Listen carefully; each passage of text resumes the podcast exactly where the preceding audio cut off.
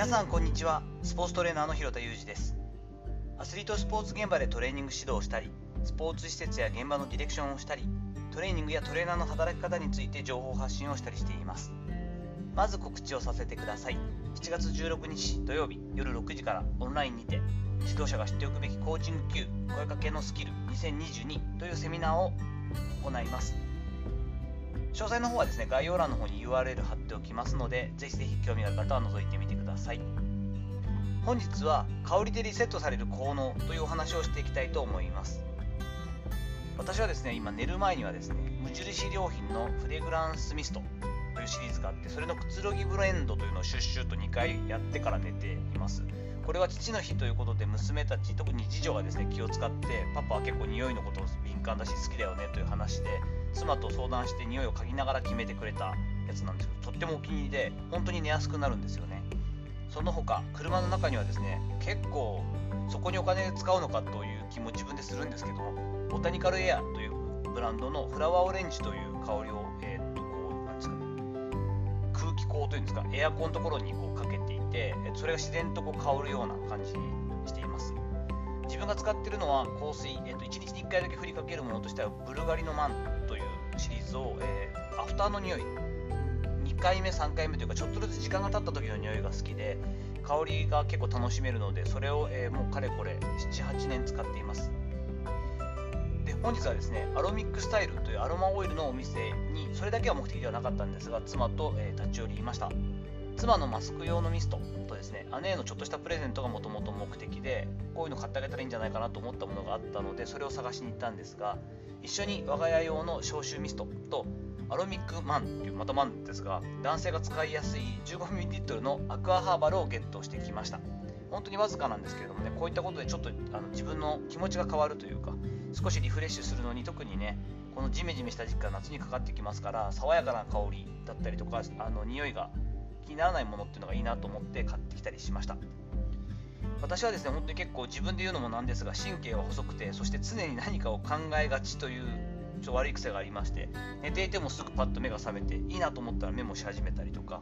車の中とかだったり駅の中だったりとか自分が歩いていたり走ってる時というのも結構なんか物事がまとまって考えられて嬉しいなって思っているわけなのであんまりこう気が休まるタイミングがないんじゃないかっていうのはあるんですよね。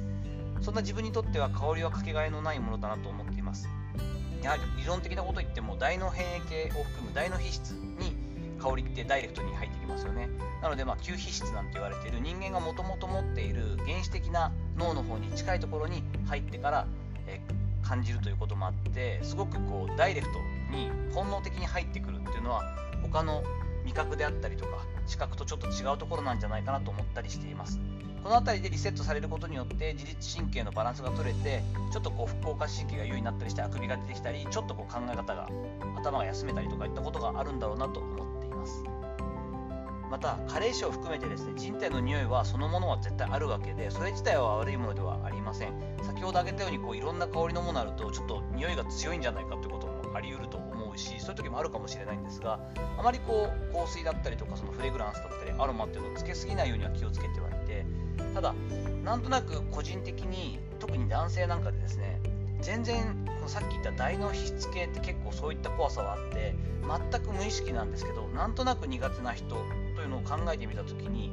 ちょっとあんまり好きじゃない体臭というかですねその人の独特の体臭までいかないんですけど何て言うんですかね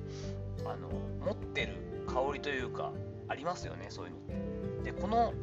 匂いがあんまりこう合わないともう無意識になんとなくその人の印象が悪くなったりしてるんですね。自分自身がそう思われたりするのもちょっと残念というかもったいないなというのがありますし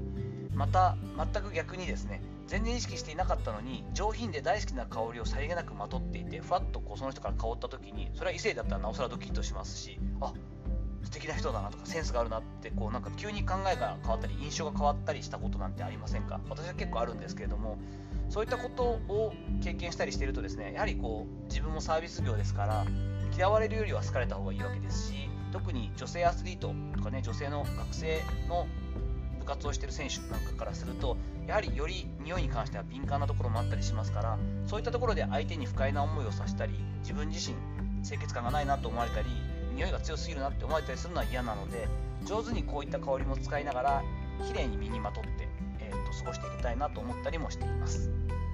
さていかがだったでしょうか、えー、本日はテーマは香りでリセットされる効能ということででして私みたいにこうなんか物事を考えすぎたりちょっとワークホリックな人間にとっては香りでリセットする少し気持ちをリラックスさせることができる交感神経を優位にするといった効果はいいんだろうななんていう話をさせていただきました。本日の話のご意見やご感想などあればレター機能を使ったりコメント欄にお願いいたします。いいねやフォローも引き続きお待ちしております。どうぞよろしくお願いいたします。本日も最後までお聴きいただきありがとうございました。この後も充実した時間をお過ごしください。それではまたお会いしましょう。広田裕二でした。